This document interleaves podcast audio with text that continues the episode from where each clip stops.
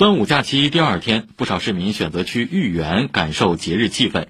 南翔馒头店、宁波汤团店等老字号门店最受青睐。三个品种，一天能卖多少？呃，一天好的时候有千八个。我买了个赤豆的粽子，在城隍庙买粽子吃，有一种在城隍庙古香气色的味道。为了应对可能出现的大客流，警方制定了应急预案，保障游园安全。截至下午四点，豫园当日客流量达六万五千四百六十四人次，比去年的端午假期第二天多了近两万人次。